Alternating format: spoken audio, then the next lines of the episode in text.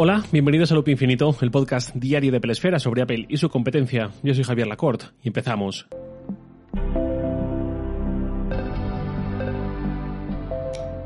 Bueno, antes de empezar quería hacer una pequeña disculpa por algo que aunque no es culpa mía ni de nadie que esté detrás del podcast ni nada así, eh, ayer muchos me avisasteis de que os estuvieron llegando durante todo el día un montón de notificaciones cada 15 o 20 minutos de nueve episodios de Loop Infinito con el de ayer, el de mensajes interoperables, solo los que usáis Overcast, tanto en beta como fuera de la beta.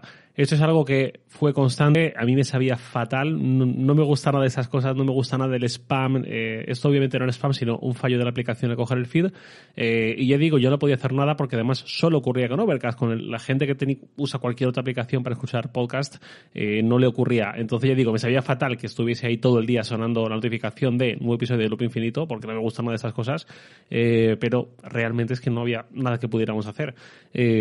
bueno, os mantendría informados si detectamos algo alguna cosa extraña o algo así, pero vaya, que por comentarlo y pedir disculpas, eh, aunque no hay nada que pueda hacer, pero me sabe muy mal eh, que ocurra esto. Dicho eso, el episodio de hoy viene de la mano de un correo de un oyente, Jaime Vilaplana. Es un poco largo el correo, pero plantea una cosa que creo que merece la pena comentar y en algún momento de nuestra vida quizás tengamos que afrontar una decisión un poco en esta línea porque de repente ganamos menos dinero, porque de repente mm, tenemos familia y tenemos que priorizar mejor los gastos o cualquier cosa.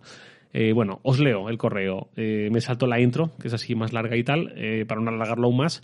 Pero bueno, me dice, buenos días Javier, tengo una pregunta de concepto sobre el ecosistema Apple. Me gustaría saber tu opinión sobre la opción de tener un dispositivo capaz de hacer muchas cosas, que en teoría reduce costes, frente a tener más dispositivos pero más especializados. En mi caso, creo que lo primero acaba creando muchos compromisos, que mucho abarca poco aprieta, y en lo segundo, aunque al principio pueda parecer más caro, a la larga puede ser más económico. Entiendo la ventaja para Apple para anclarnos fuertemente en un dispositivo que es imprescindible por la cantidad de tareas que hace y nos hace dispuestos a pagar casi cualquier precio que nos pidan. ¿Pero es lo mejor para nosotros los usuarios? Me explico, hoy día un Mac está claro para mí que es un, dispositivo profesional que permite realizar gran variedad de tareas, pero sobre todo su foco está en ofimática, Photoshop, programación, etcétera, etcétera, y es algo que no harás bien con una tablet. La misma Apple está descartando hacer Macs que se pueden transformar en tablets y según reflexiones tuyas con las que estoy de acuerdo, no parece que vayan a ir por ahí. Una tablet está a medio camino entre el uso de un Mac y un móvil, salvo tareas específicas, quizás artísticas, lector puro. Vamos, que por mucho que me he empeñado, yo nunca acabo de sacarle partido. Creo que está tan solapado entre lo que puede hacer un Mac y un móvil que salvo que el software lo sitúe más cerca del Mac, para mí no tiene sentido.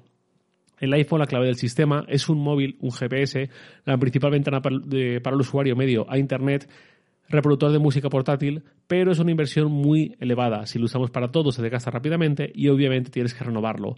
Yo por varios motivos me estoy planteando usarlo menos y en su lugar usar dispositivos para tareas específicas. Un iPod antiguo para escuchar música, un ebook para leer, un Mac para navegar por internet en casa. El Apple Watch, como tú, soy un gran fan del mismo, pero la batería siempre se me queda corta, mi versión es la 3, ya está casi para sustituir, mi uso fundamental es el deporte y la salud y, por ejemplo, aunque permite reproducir música, tiendo a usarlo lo mínimo posible como tal para que me dure lo máximo posible. Si puedes comentar tus reflexiones al respecto, lo agradecería. Muchas gracias y un saludo, Jaime. Pues muchísimas gracias a ti, Jaime. Eh, varias cosas que comentar. Lo que plantea Jaime al final es una cuestión de especialización versus generalismo, que es algo que aplica en muchos ámbitos de la vida, el profesional, sin ir más lejos. Una duda habitual suele ser, ¿es mejor que me especialice mucho en algo concreto o mejor soy un generalista dentro de mi profesión? Por aterrizarlo un poco, ¿es mejor, por dar un ejemplo, ser un desarrollador de iOS muy bueno, solo enfocado en iOS, o es mejor no ser tan bueno en algo concreto, pero defenderse muy bien también en Android, también en web, también haciendo frontend, etcétera. Y hay mucho debate según la situación, el tipo de empresa al que uno quiere aspirar, el momento, etcétera. Esto, llevado a nuestros dispositivos, como lo que comentaba Jaime, me parece un buen debate que seguramente no hemos tenido con nosotros mismos, al menos yo, la verdad, porque a menudo actuamos un poco más por cierta inercia o por cierta intuición. Jaime comenta el ejemplo del iPhone como dispositivo nuclear, que tiene el problema, según él, de que se desgasta si lo usas demasiado y por eso se plantea comprar otro tipo de dispositivos más específicos, como un iPod, no comprado, sino decía uno antiguo que tenía por casa, para la escucha de música y tal. Yo aquí tengo dudas. Quiero decir, por escuchar música tampoco se va a desintegrar el iPhone poco a poco. Solo faltaría que un dispositivo que cueste ese dinero, que tiene unos ciertos materiales y tanta potencia, vaya a encasquillarse por usar Apple Music. Y aquí entra algo que creo que es importante para esta cuestión, que veo que ocurre en ciertos usuarios, que es una sobreprotección del iPhone, tanto en su aspecto físico exterior, como que no se rompa la pantalla, como que la, batería aguante muy bien, como todo lo que queramos estirar. Eh, ya digo, creo que es una excesiva preocupación por su integridad. Yo comprendo, porque gastar cientos o más de mil euros en un iPhone es lógico que induzca a querer que nos dure en buen estado todo el tiempo posible y por eso los negocios de fundas para móviles van tan bien y por eso, bueno, y por la personalización rápida, el cambio de aspecto constante y todo esto. Pero bueno, desde luego es algo sano y respetable, pero yo recomendaría a todo aquel que lo considere sin forzar a nadie, no es mi idea, cada uno puede hacer obviamente lo que quiere y no voy a esforzarme en convencer a nadie de que cambie, eh, pero sí que recomendaría así de forma abierta y general que rebaje un poco esa preocupación, porque al final es que igual ni siquiera sale a cuenta. Es como el que se compra un coche especialmente bueno, hace un esfuerzo económico porque le apetece darse ese capricho, por lo que sea, y luego su vida empeora porque le afecta mucho que sus hijos pisen las alfombrillas o porque le destroza anímicamente que otro coche le haya hecho una marquita en un lateral o les haga una raya o cualquier cosa. Pues oye, si yo tuviese un gran coche, pues mi preocupación en ese sentido seguramente también aumentaría, pero mm, ¿De verdad compensa, llegado a ese nivel, tener ese coche para que tu situación anímica empeore y vayas siempre agobiado, siempre preocupado? Quizás no, no sé.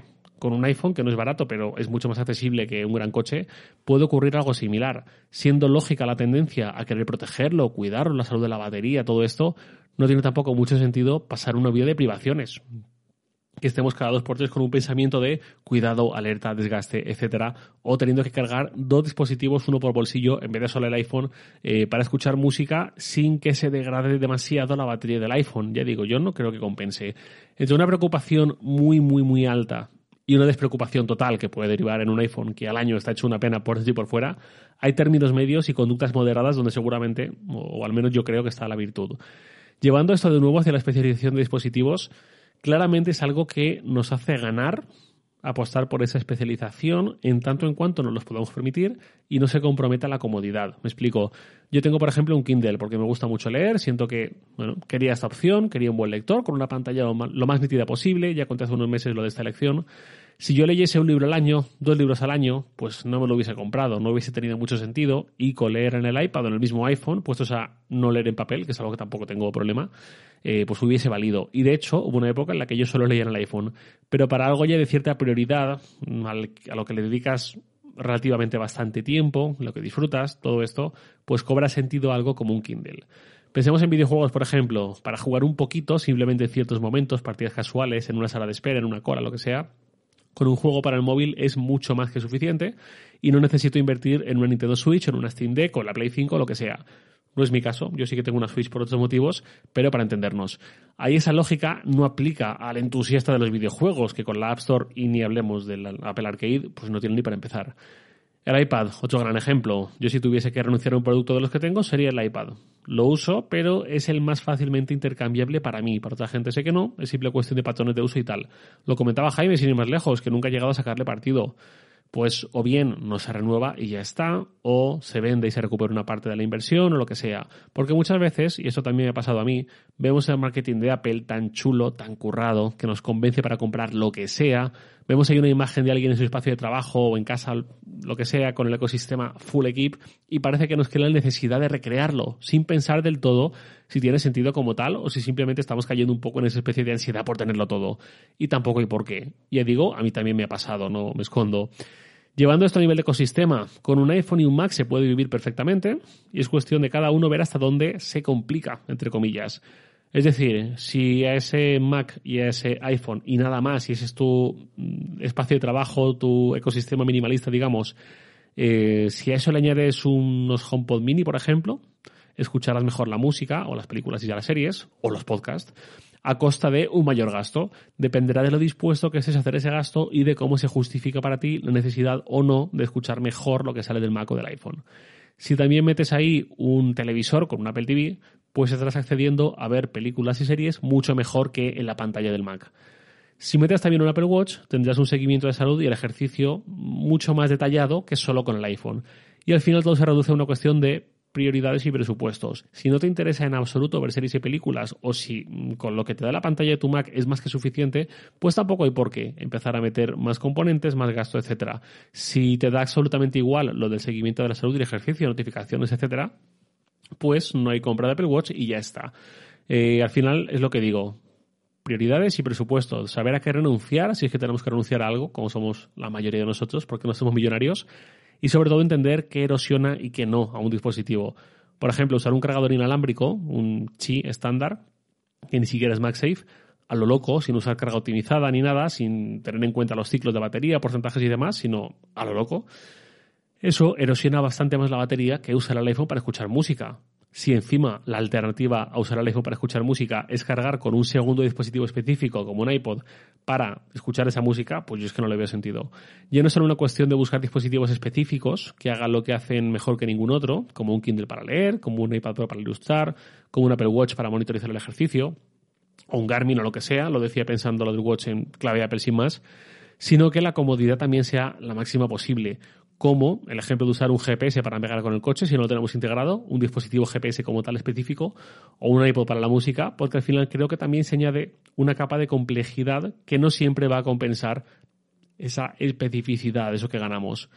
Y por cierto, y para terminar, el debate entre ser generalista o especializarse me interesa mucho, más allá de Apple, y hay un libro cuyo título es Amplitud, por eso el nombre de este episodio también es Amplitud.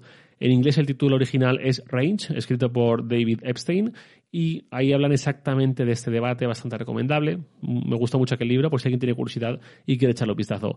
Y ahora sí, nada más por hoy, lo de siempre. Os leo en Twitter, arroba jlacort, y también podéis enviarme un mail a lacort.sataka.com.